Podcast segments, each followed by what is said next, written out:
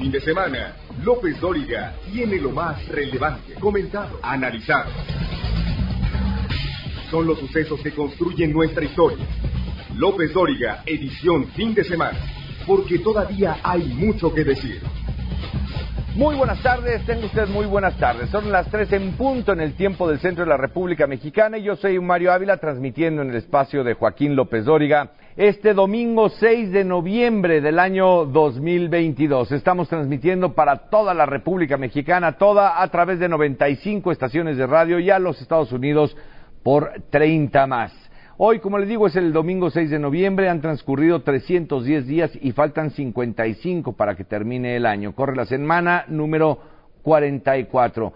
Muchas felicidades a Leonardo y Severo y bueno, pues evidentemente al doctor Leonardo Curcio le mando un saludo con muchísimo cariño, que la pase muy bien el doctor Curcio mañana. Mañana será santo de Ernesto y Amaranto. A todos ellos muchísimas felicidades. Algunos habrán aprovechado hoy domingo, ¿no? Para el festejo. Bueno, pues seguimos con esta revisión de lo más destacado que le hemos presentado a lo largo de la semana en este espacio y el tema sin duda lo fue, como lo seguirá siendo, ¿eh? por cierto, la reforma electoral que ya va a entrar en otra fase a partir de la semana que comienza mañana. El jueves, el presidente de la República pues eh, tuvo señalamientos duros en contra de el INE y llegó a burlarse de la encuesta en donde el INE pues eh, quedó señalado por la mayoría, ¿no? Fueron 400 personas consultadas. Cabe mencionar que es una encuesta que se realiza periódicamente, año con año, dos veces al año, ¿no? Y acusó al presidente del INE a Lorenzo Córdoba de haberla ocultado, cosa que no fue cierta como tal, pero eh, el disco, en el discurso pues se ha llegado ya también a un nivel complicado, dijo el presidente López Obrador que daba penita ajena. A ver, Héctor, tú tienes el recuento, adelante. El presidente López Obrador retomó este jueves la conferencia mañanera y cargó contra el INE, contra Lorenzo Córdoba y contra jueces y magistrados que dijo aprovechan los fines de semana para liberar a delincuentes de gran calado como sucedió con Rafael Caro Quintero. Con ánimo renovado, el primer mandatario rechazó que la reforma electoral pretenda desaparecer al INE. Al contrario, dijo, lo que se intenta es democratizarlo, hacerlo más efectivo, menos oneroso, pero sobre todo quitárselo a la oligarquía.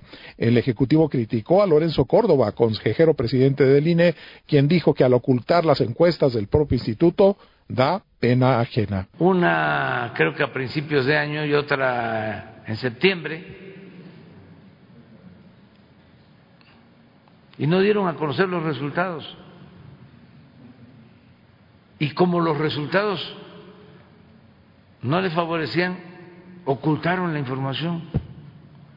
Y ayer sale el presidente del INE, que da, la verdad, pena ajena, a decir que pues eso era hace dos meses. El presidente se lanzó nuevamente contra el Poder Judicial, pues dijo que hay jueces y magistrados que aprovechan los fines de semana para liberar a delincuentes, que incluso tienen juicios pendientes en los Estados Unidos. Reveló que ya es modus operandi y que hasta el momento se han registrado cinco intentos de liberación frustrados, uno de ellos del preso apodado el 40, que tiene cargos por delincuencia organizada. Un poco lo que sucedió cuando dejaron en libertad al señor Caro Quintero, que fue así, un fin de semana. A nosotros nos lo han querido hacer como cinco veces. Y bueno, el presidente planteó hacer otra encuesta para ver qué piensa hoy la gente de la reforma electoral que él propone. Así le contestaron, por cierto, desde la Cámara de Diputados. Maru, cuéntanos. ¿Qué tal, Mario? Pues estamos aquí en la Cámara de Diputados, donde han sido ya las reacciones tanto del presidente de la mesa directiva de la Cámara de Diputados, Santiago Krill Miranda, en el sentido de que el oligarca más grande de este país es el presidente de la República. Santiago Krill Miranda fue enfático al advertir que una muestra como la que hoy se critica en el INE no es representativa. En el mismo sentido, el coordinador de los diputados federales del PRD, Luis Espinosa Cházaro, dijo que muestras como esa no se han utilizado para hacer ninguna reforma de ningún ningún tipo, que incluso una muestra que sí fue representativa fue cuando se preguntó a la gente si querían pena de muerte para delincuentes y aún así no se legisló en ese sentido. Pero quien sí fue a favor de esta eh, crítica que se hace al Instituto Nacional Electoral fue el presidente de la Junta de Coordinación Política. Ahí sí, eh, el jefe eh, Ignacio Mier fue el enfático al decir que es una chulada el que se haya descubierto el resultado de esta encuesta porque es lo que han advertido en todos los, eh, los eh, programas y en todos los foros que han hecho en este sentido para la reforma electoral y sabemos que Ignacio Mier está en estos momentos en una reunión para discutir este tema. El propio presidente consejero Lorenzo Córdoba rechazó haber ocultado la encuesta y adelantó que va a interponer ante la Suprema Corte una acción de inconstitucionalidad contra la recomendación que emitió la Comisión de Derechos Humanos, la Comisión Nacional, ¿eh? en la que pide la transformación del instituto, y es que se extralimitó. Le digo, el tema a veces no es el presidente, ¿eh? sino sus más fervientes seguidores que van mucho más allá, y es el caso de Rosario Piedra. Ya ve todo lo que le relaté ayer en el recuento, que luego, pues varios de los comisionados se desmarcaron de eso, ¿no? de ese comunicado.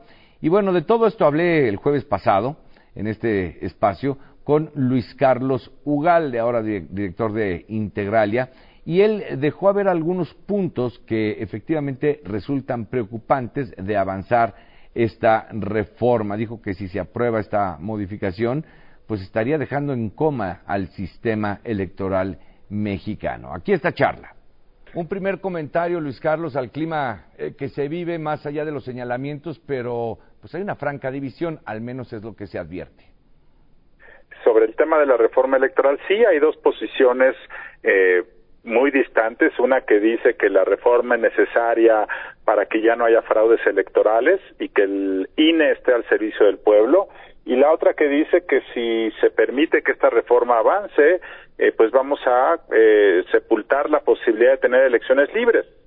Yo en lo personal creo que en este momento, Mario, no existe el clima propicio para tener una discusión sensata, incluyente, visionaria, y que se trata más bien de posturas ideológicas, de estigmas, de actos de propaganda política lo que estamos viendo. No veo que haya detrás de esta reforma un intento genuino de querer ver hacia el futuro y ver lo que más nos conviene.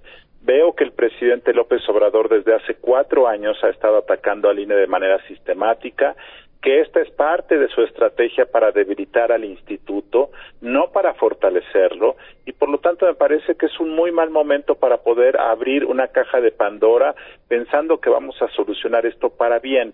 No veo las condiciones, Mario, para que esto ocurra desafortunadamente. Además, eh, doctor, pues eh, si vamos o miramos un poquito a la historia reciente de este país, digamos, el INE antes IFE, pues no apareció de manera así este, inmediata con la llegada de José Goldenberg. ¿Qué trabajo llevó? ¿Cuántos años llevó eh, conformarlo en la manera en la que lo conocemos? Pues llevamos 33 años de que se fundó el INE, porque se fundó en octubre de 1990 y en estos 33 años ha sido un proceso acumulativo de aprendizaje, de cambios a su constitución, de mejoras, e, etcétera. Y por supuesto el INE requiere más mejoras. No, no el INE, el sistema electoral requiere muchas mejoras porque hay muchos cabos sueltos. Pero esta propuesta del presidente es una medicina que nos va a empeorar y nos va a poner en coma. Y simplemente quiero decirte un, un ejemplo que es muy importante decirlo Hoy el presidente en la mañana volvió a decir que eh, los consejeros deben ser elegidos por el pueblo, ta, ta, ta, porque entonces el INE estará al servicio de la gente. Pero solo quiero que la gente que nos escucha piense lo siguiente. Si Mario Ávila quiere ser eh, consejero del INE, ¿qué tendría que hacer hoy? Tendrías que ir a tocar la puerta del gobierno porque el gobierno es quien puede nominar a 20 candidatos y este gobierno está en manos de Morena. O tendrías que ir a la puerta del Congreso tocarlo porque el Congreso puede nominar a otros 20 candidatos y hoy el Congreso está dominado por Morena. O tendrías que ir a tocar la puerta del Poder Judicial. Esas tres instituciones son las que nominan a los candidatos a consejeros, que son 60. Eh, y luego Mario Ávila tendría que conseguir pues dinero para hacer campaña. ¿Cuánto crees que se requiere para hacer una campaña en todo el país? Millones. Pues 10, 20 millones de pesos, mínimo. Entonces, ¿quién va a tener el dinero, la capacidad de movilización? Pues los candidatos del gobierno o los candidatos apoyados por los partidos o por sindicatos o por gobernadores. De tal forma que quienes llegan a ser consejeros, pues van a venir ya eh, apadrinados. López Obrador nos dice que con esto los consejeros van a estar al servicio de la gente. No, los consejeros del INE van a estar al servicio de los partidos, del gobierno, y entonces el INE se va a convertir, como ocurría con el PRI el siglo pasado, en un aparato político del gobierno en turno.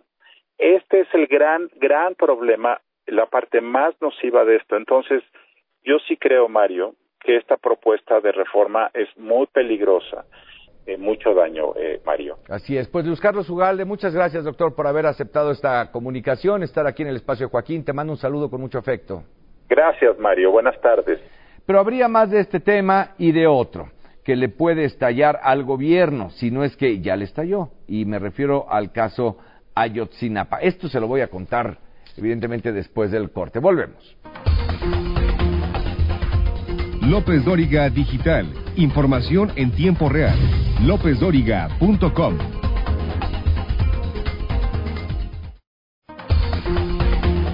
Usted lo conoce, lo ha escuchado, visto y leído. López Dóriga, un periodista con cobertura total.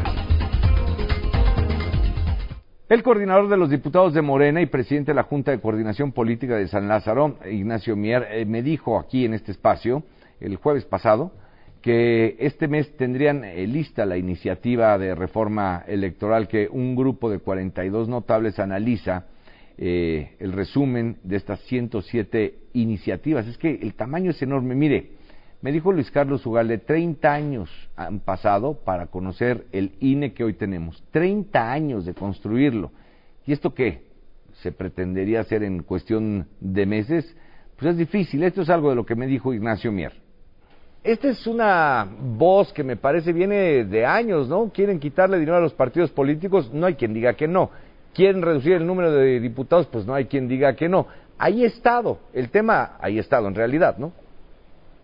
Así es, ¿no? En el caso de nosotros, por congruencia, por consistencia política, lo comentaba hoy por la mañana y estuvo Maru, este, nosotros tenemos que garantizarle al pueblo de México que en nuestra agenda legislativa esté la reforma electoral y que ocupe un lugar importante sobresaliente dos aspectos. Primero que todos queremos, todos, todos, yo creo que no hay nadie que esté en contra de que existe, que exista un organismo electoral responsable de organizar las elecciones y que a los mexicanos les garantice que va a haber legalidad, va a haber certeza, que va a haber equidad entre los participantes, que va a haber la máxima transparencia y la máxima publicidad. Hoy, desafortunadamente, nos enteramos que había opacidad y que no habían hecho pública la encuesta que recoge el sentimiento, la percepción de los mexicanos con relación a la reforma político-electoral. Entonces, ese tema de la austeridad republicana y que no puede haber un organismo electoral tan obeso, tan costoso, se incrementó de manera exponencial su presupuesto y que tiene que haber una revisión de tal manera que no le cueste al pueblo de México, porque es con los impuestos que le pagan a todos los servidores públicos y el instituto es autónomo, sí, pero también se debe a su existencia y su prevalencia a los impuestos que pagan los mexicanos, entonces por congruencia debe de reducirse el costo. Lo mismo para los partidos políticos. Y eso también tiene que ver con la integración, el número de legisladores. En la normalidad democrática que ya vive México en este proceso de transición que ya lleva 30 años, sí conviene hacer una revisión y liberarnos de todos los prejuicios y de todas las fobias y verlo con una óptica más transparente. Sí, me parece que eso sería muy saludable toda vez que, pues con este instituto electoral IFE o INE, pues ha sido con el que han ganado todos, ¿o no?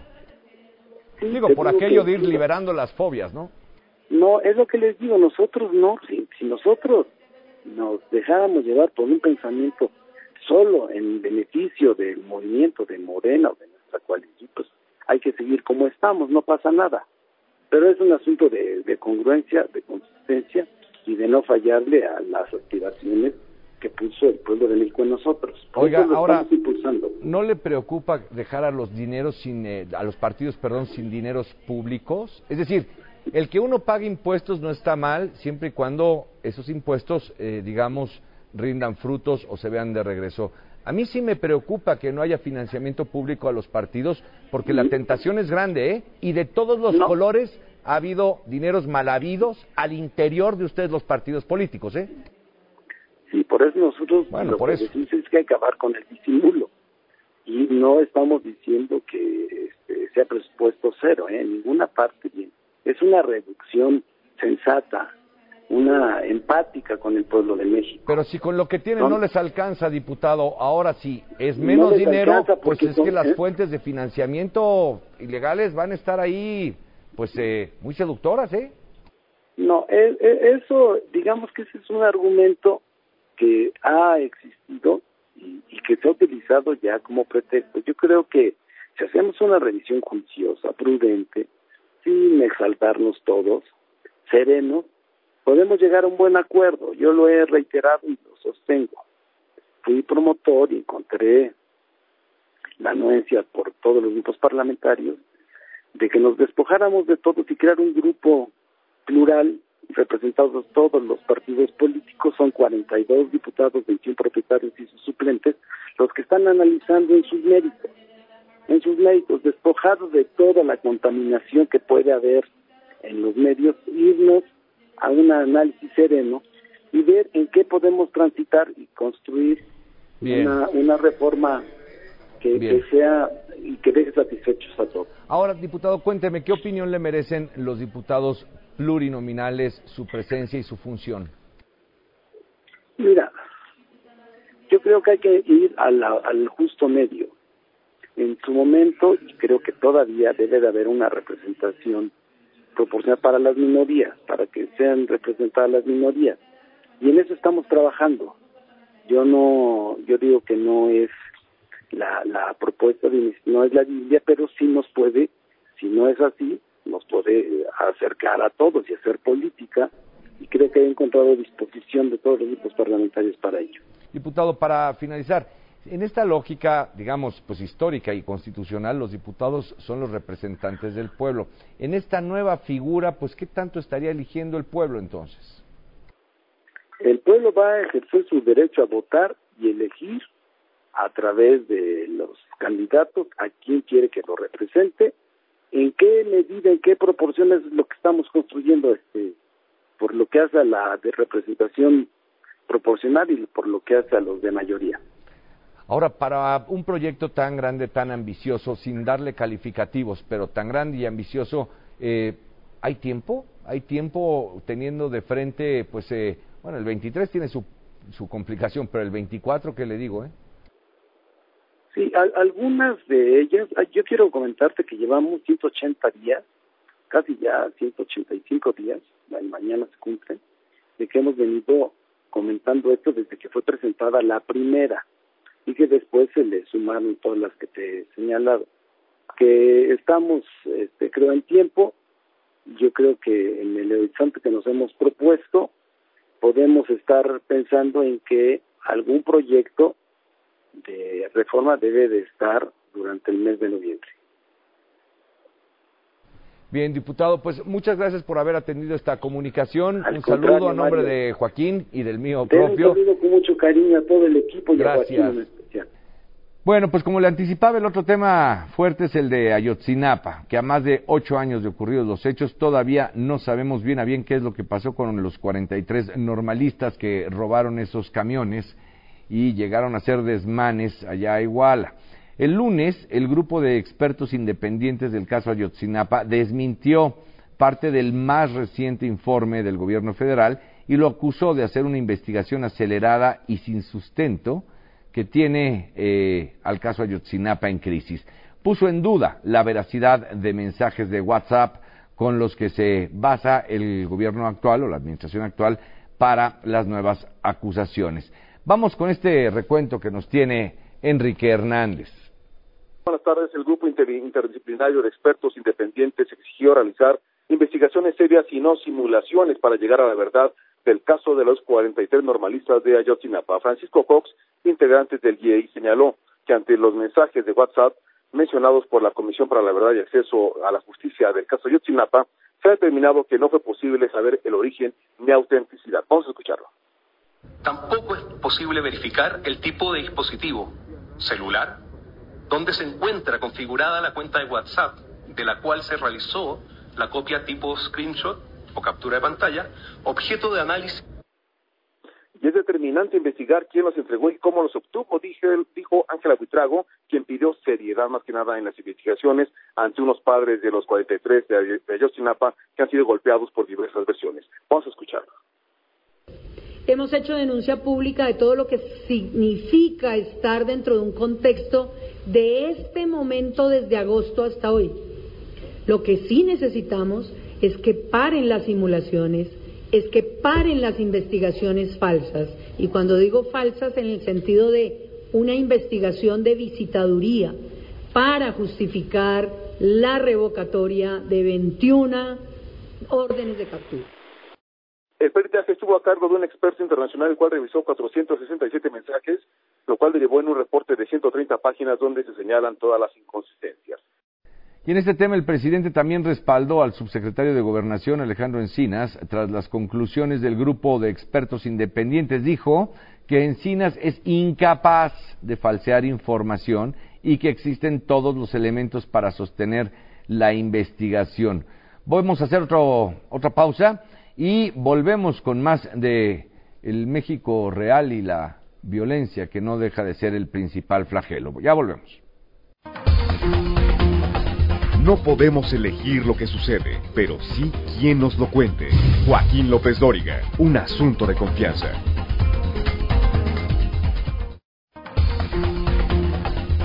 En Facebook, Joaquín está en facebook.com diagonal Joaquín López Dóriga.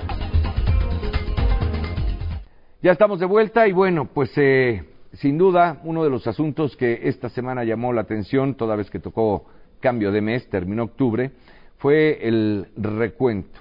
Y resulta que octubre fue el más violento del año con 2.481 asesinatos de acuerdo con las cifras oficiales. Esto es cifras oficiales que pues reflejan claramente lo que está pasando y por eso anteayer el viernes Carlos Pena, director de T-Research, nos daba este análisis. Carlos Pena, director de TRC. Te escucho, buenas tardes. Buenas tardes, mi querido Joaquín. Hace un momento lo comentabas, así es, octubre puede ser quizá, porque todavía falta noviembre y diciembre de este año, el mes más violento de lo que va del año. Son lo que marca por lo menos el Gabinete de Seguridad, que son las cifras diarias, ¿Eh? 2.481 homicidios. Recordemos algo bien importante, Joaquín. Esta cifra, por historia, desde que se empezó a dar, que es más o menos marzo del 2019 a la fecha, siempre viene subestimado, es decir, siempre dice menos de lo que termina siendo o corrigiendo el INEGI. Normalmente es un 27% más lo que el INEGI termina corrigiendo. Es decir, que podríamos estar hablando de que no son 2.481 homicidios este mes, sino poco más de 3.000, para ser exactos, 3.151 homicidios, los que, de darse el caso, como en todos los meses sí ha sido, que es entre un 26 y un 27% más, serían entonces la cifra final que diera el INEGI, más o menos 3.150. Pero por lo pronto nos quedamos con la cifra oficial, 2.481 homicidios. Se suman estos a los del año, estamos hablando de que tenemos 25.832 homicidios solo en 2022, porque en todo el año, eh, querido Joaquín, ya superamos los 138.000, 138.055 para ser exactos. Sí, en el gobierno. Exacto, en todo el sexenio. Si esto lo comparáramos con, con los mismos 47 eh, meses, comparativo a 47 meses de otros sexenios, estamos ya muy por arriba de cualquier otro sexenio. El más cercano es el de Enrique Peña Nieto, donde a estas alturas, a 47 meses de gobierno, llegaba casi a 86 mil. Insisto, hoy 138 mil. A este ritmo, Joaquín, estamos hablando con este ritmo, con estas bajas que marca el presidente, con estos números diarios casi de 85, 86 personas en, lo que fue de octubre murieron eh, por día estaríamos llegando casi a los 212 mil homicidios al cerrar el sexenio. Insisto, siguiendo este ritmo ya en voz del gobierno, en, bajada, en voz de las cifras, en manteniéndose a la alza, mi querido Joaquín. Venga, pues gracias Carlitos, te mando un abrazo, Carlos Peña, director de T-Research. Y hablando de violencia, el miércoles se informó que el presidente morenista de Badiraguato, allá en Sinaloa, José Paz López, había propuesto la construcción de un museo dedicado al narcotráfico. Esto trajo reacciones del propio gobernador de la entidad, dijo que no estaba de acuerdo, pero aquí, aquí el presidente municipal de Badiraguato pudo aclarar posturas. ¿Qué tal, Mario? ¿Cómo estás? Me da gusto saludarte, Mario Ávila. Bien. Oye, pues eh, a nombre de Joaquín te saludo. Pues vaya que desató polémica tu, tu propuesta, digo, sin entrar en juicios de valor. Por lo pronto, ahí está, ahí está puesta a nivel eh, nacional en la atención de la audiencia. Y cuéntanos, ¿cómo se origina y qué te motiva a llevar a cabo una propuesta de este tamaño? Bueno, quiero decirte que me permitas decir a tu auditorio y también a ti la información que de alguna forma tiene un enfoque distinto, ¿no? Quiero decirte, Mario, que todo surge porque nosotros convocamos a los medios de comunicación, donde, por cierto, tengo que decir que hubo representante de Radio Fórmula, y, estamos convocando y convocamos en su momento para anunciar el 417 aniversario de la fundación de Badiraguato. Ese fue el motivo por el cual justamente convocamos a los medios de comunicación y, y te digo que ahí, aparte que nosotros informamos, informamos que era el motivo, de las festividades culturales, artísticas, de todo tipo, pues. Entonces, de repente, eh, algunos, algunos periodistas me dicen, eh, porque pues tenía días que había estado aquí el presidente Andrés Manuel López Obrador en Sinaloa y me preguntan, oye alcalde, el presidente Andrés Manuel visitó Badiraguato, así fue una pregunta expresa y directa, a lo que yo le respondo, no, el presidente Andrés Manuel todos sabemos que durmió en la ciudad de Los Mochis. También sabemos que de ahí se trasladó a la ciudad de Guamuchil y terminando el evento se fue al aeropuerto de Culiacán y de ahí partió a Ciudad de México. No estuvo conmigo en Badiraguato. Yo lo dije claramente. Y luego me dicen, me siguen preguntando, pues, o sea, que si hubo carros extraños, que si, eh, en fin. Yo le digo, no, pues yo no vi nada. Y yo debo decir con claridad, eh, Mario, Quiero decirte que yo ni siquiera acudí a ese evento del presidente porque no fui invitado, por eso no fui. Hay que decir las cosas como son, pero también tengo que decirte que también les dije a los reporteros que como presidente municipal, pues bueno, que anuncia el presidente Andrés Manuel en una de sus mañaneras eh, que está pensando en visitar el municipio de Badiraguato a finales de diciembre o a principios de enero, pues claro que me llena de satisfacción, claro que me pone contento, a cualquier presidente municipal que lo visite un presidente de la República y que tenga beneficios, porque hay que también decirlo, el presidente Andrés Manuel tiene muchos beneficios para los badiraguatenses. Sus programas sociales están beneficiando a las familias de Badiraguato. Claro que siempre el presidente Andrés Manuel, lo digo con contundencia, va a ser bienvenido aquí al municipio. Bueno, por eso, de ahí surge, de ahí empieza. eso en cuanto a las presencias del presidente en Badiraguato, que irían por lo menos tres, en 2019, 2020, 2021. Pero en cuanto al museo, ¿qué hay? Entonces, ¿cuándo viene el anuncio de este museo? Ahí te va. Seguimos platicando y empieza justamente la obra pública, porque acabamos de rendir nuestro primer informe. Y yo les digo con claridad, me preguntan sobre el mirador, en realidad el museo que se está construyendo, que habrá que decirlo con, con todas sus letras, no es un museo eh, independiente, es una obra, una obra pública que está incluido en el mirador de la alcaldía central. Y me preguntan sobre la obra pública, le digo yo, efectivamente, esta obra va avanzando y ahí está eh, una sala cultural o un museo, como cada quien le pueda o le quiera llamar. Les explico yo. Y, ya me ¿y cuándo va a estar listo? Y ya les digo, el contrato nos dice que está para finales de febrero. Y me empiezan a preguntar, ¿qué tema va a estar ahí? yo les digo, ahora no tenemos claridad qué temática va a tener esa sala cultural o ese, ese museo. Pero el lunes, justamente, el lunes 7 voy a recibir a unos especialistas en museo.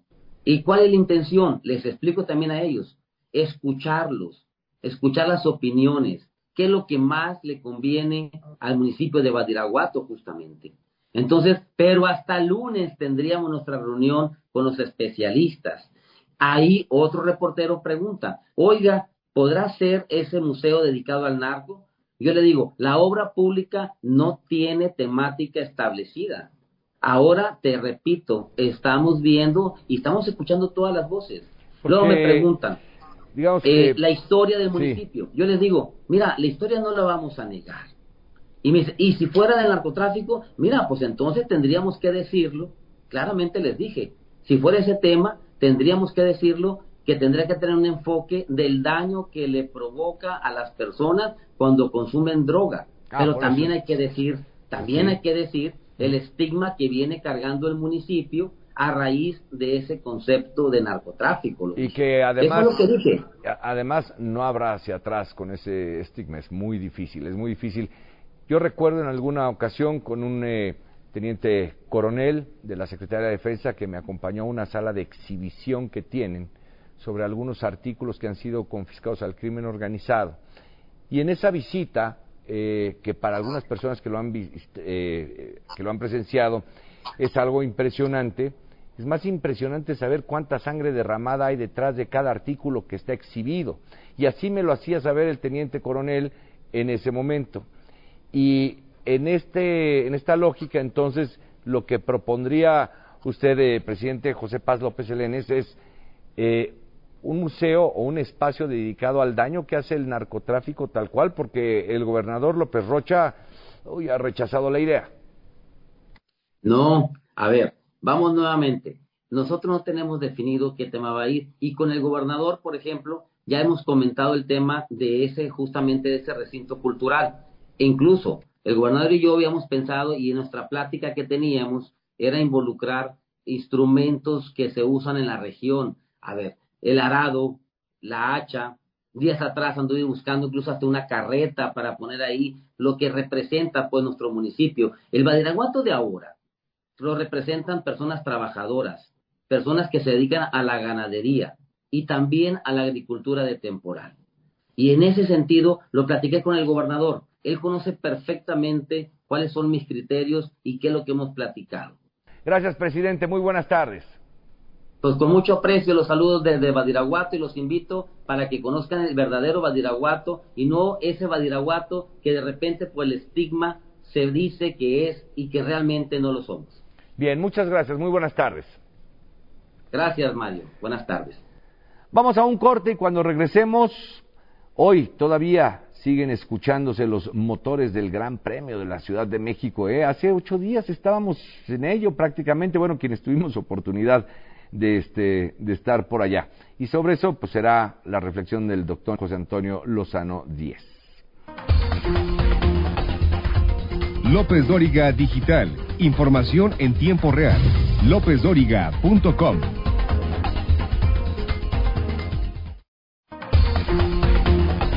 No podemos elegir lo que sucede, pero sí quién nos lo cuente. Joaquín López Dóriga, un asunto de confianza. El doctor José Antonio Lozano Díez, presidente de la Junta de Gobierno de la Universidad Panamericana y PADE, trajo esta semana aquí, como todos los martes, un tema crucial en estos tiempos, la encrucijada de la juventud en la actualidad y algo clave, que muchos de los jóvenes no tienen ilusión en el futuro. ¿Qué traes hoy, querido José Antonio?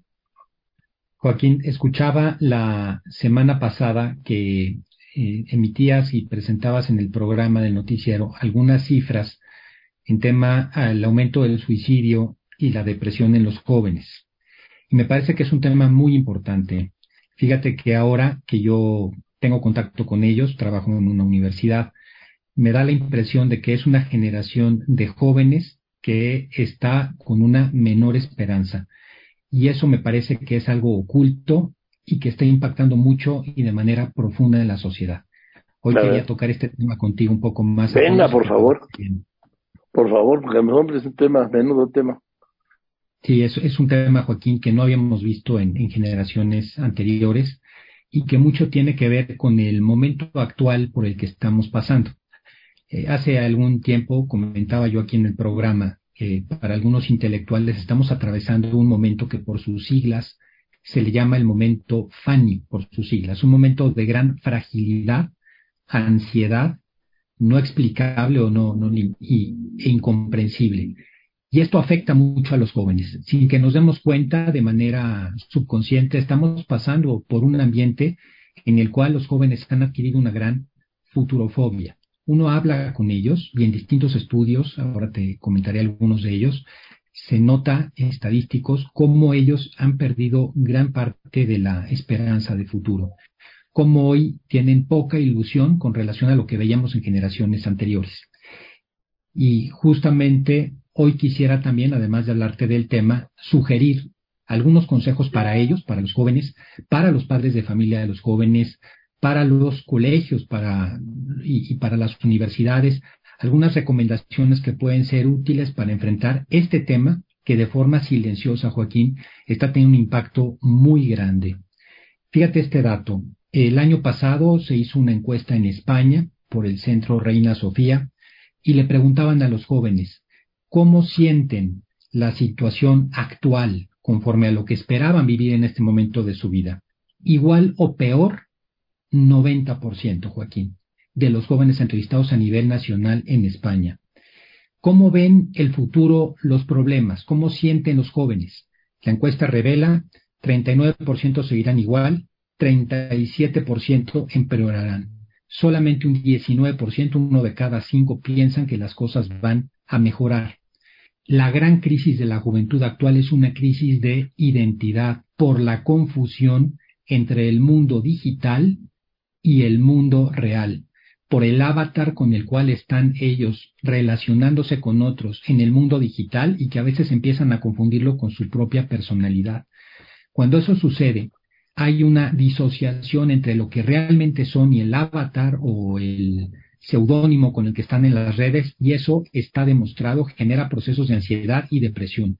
Es muy importante alinear la verdadera personalidad a la que se está usando en las redes. Un segundo consejo, Joaquín, para los jóvenes es evitar el exceso de autocrítica y exigencia, la angustia a veces que tienen por ser perfectos. Ben Shahar, profesor de la Universidad de Harvard, que de alguna manera es experto en temas de la felicidad, lo dice con una frase muy clara. La verdadera felicidad consiste en aceptar el derecho al error y a la imperfección. Saber vivir con eso, para muchos jóvenes hoy que está siendo tan complicado, es la segunda clave que me parece importante. La tercera, Joaquín, es fijarse metas y objetivos. Hoy vivimos en un mundo en que los jóvenes viven al día, no se ponen metas, no se ponen objetivos. Y los objetivos y las metas en la vida son fundamentales para tener ilusión. Metas grandes, ilusionarse con el futuro. Siempre con pasos pequeños, por supuesto. Pero si hoy tú le preguntas a muchos jóvenes qué esperan ser en el futuro, te dicen, ya veré, viviré el día de hoy y ya se irá dando. Cuando eso sucede en la vida van un poco a la deriva. Es muy importante planteárselo. Un cuarto consejo es trabajar la voluntad. Hoy vivimos un momento también importante de flaqueo de la voluntad por temas de adicciones principalmente. Una adicción muy importante, la digital. Pero junto con esa adicción, otras. Se ha disminuido el sentido de la voluntad, porque no tienen paciencia, porque son de la gratificación inmediata. Las verdaderas cosas, y dejo aquí la reflexión, que valen la pena, las que dan la felicidad en la vida, son aquellas por las que se vale la pena esperar, requieren de paciencia requieren de paciencia. Las dos cosas que dan felicidad en la vida, y se lo digo a los jóvenes, son el amor y el trabajo. Esas son las que realmente hacen a un ser humano feliz. Y las dos no son de recompensa inmediata ni de gratificación, sino que requieren de paciencia. Lo quinto, Joaquín, aprender a educar la atención. Nuestros jóvenes actuales viven una crisis de la dispersión.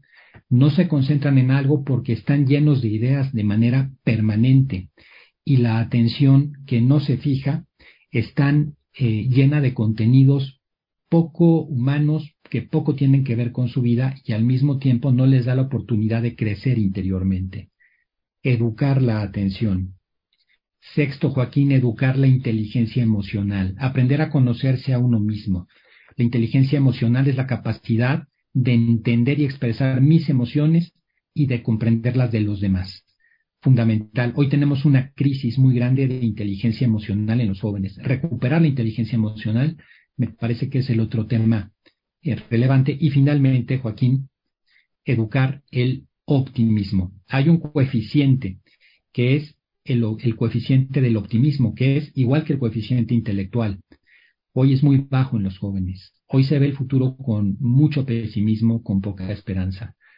Eh, esto se trabaja, Joaquín, y se puede trabajar de manera de procurando tener ideas positivas, procurando tener proyectos positivos en la vida, procurando no siempre irse por las ideas que a uno pueden en un momento determinado impactarlo de forma negativa.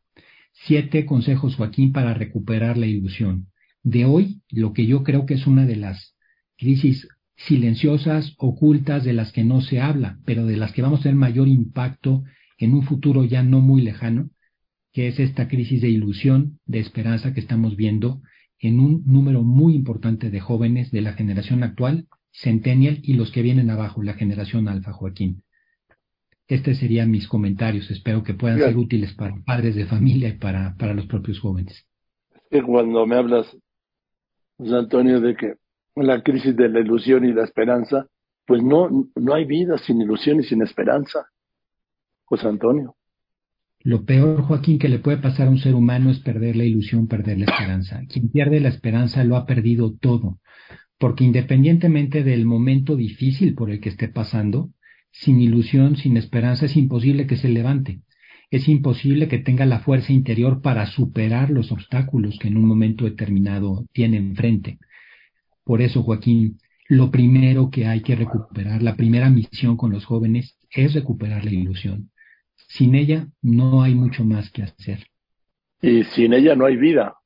José Antonio, no, puedo, sin ilusión y sin esperanza. ¿qué, qué, qué, qué te dejas a ti mismo?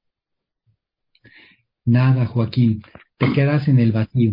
Decía Robert Burton, un escritor inglés del siglo XVII, la esperanza y la paciencia son los más seguros y más blandos cojines sobre los cuales reclinarnos frente a la vida y frente a la adversidad es la vida misma, Joaquín.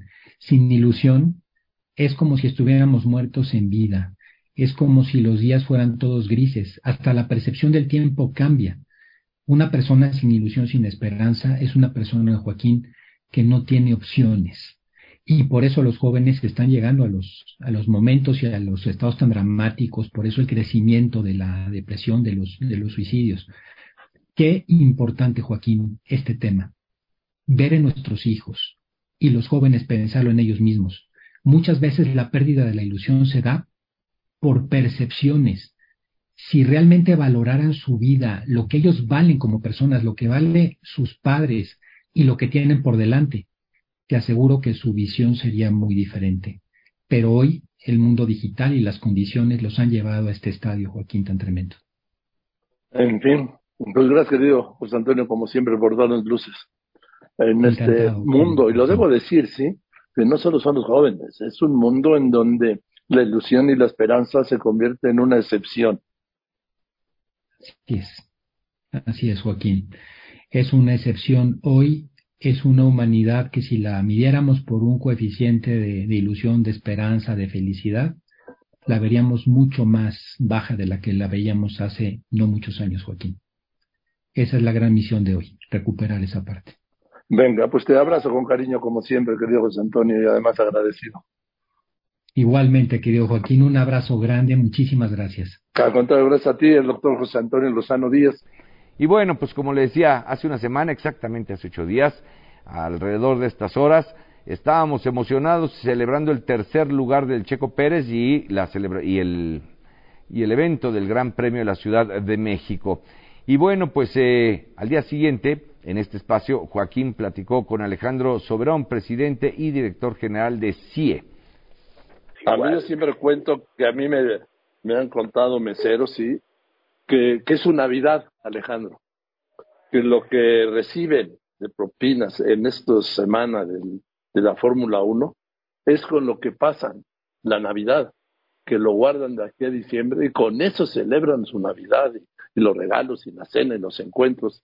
Todo eso es el gran premio, fíjate. Pues mira, fíjate que a lo que nosotros nos, nos motiva, nos mueve, es a generar la mejor experiencia posible para los para los fans, para los artistas, lo que hacemos en los conciertos, ahora en la Fórmula 1, eh, que se vayan felices los que vienen a México y que nada más van a estar cuatro o cinco días. Y en ese sentido, la calidez de los mexicanos para recibir y es, es una cosa muy conmovedora, querido Joaquín, es muy conmovedora. Entonces a mí, mira, me da muchísimo gusto haber podido anunciar la extensión de la extensión de la carrera hasta el 2025, agradecerle a la doctora Sheinbaum que, que sus esfuerzos de ayudar en la promoción de, de la carrera pues están pagando frutos y pudimos migrar de un modelo en donde eran recursos públicos a un modelo privado que están ahora tratando de entender en el mundo cómo se logró, porque normalmente esto, como tú sabes, está fondeado con recursos públicos en casi todas las carreras. Entonces, agradecer en ese sentido. Y luego, por otro lado, la alegría y la satisfacción que me dio ver la sonrisa de Carlos Slim, que ha apoyado a Checo desde, desde que estaba en los karts, tú lo sabes, desde ahí lo apoyó, lo sacó, lo impulsó, lo patrocinó, y poder ver lo que está haciendo Checo, que es verdaderamente extraordinario el nivel, la madurez que tiene para correr. Entonces fueron momentos muy, muy especiales y, y, pues muy contentos. Otro fin de semana potente, fuerte y, y, pues ya listos. El equipo que trabaja todo el año para la Fórmula 1 hoy presentó el cartel o ayer presentó el cartel de la nueva carrera. En una semana saldrá a la venta para el próximo año, la, siguiente edición y, bueno, pues avanzar a tratar de buscar mejoras, que siempre hay posibilidad de lograrlo. Pues qué bueno, yo te felicito, te reitero mi felicitación por este evento, repito, de clase mundial, extraordinario, y de los que yo he visto, único. Y felicidades Alejandro, y te mando un abrazo y extiéndolo a todos, a todos los que permitieron que tuviéramos la Fórmula 1. Te mando un abrazo muy grande, Joaquín. Muchas gracias, como siempre. Que estés muy bien, Alejandro Soberón Curi, presidente de CIE. Bien, eso es todo por hoy. Muchas gracias. Gracias por acompañarnos. Lo esperamos aquí el día de mañana en el espacio de Joaquín López Dóriga a la una y media de la tarde. Pásela bien y pues a redoblar esfuerzos, ¿eh? Ya estamos prácticamente en caída libre hacia el fin de año. Pásela bien, muy buenas tardes, provecho. Mírame.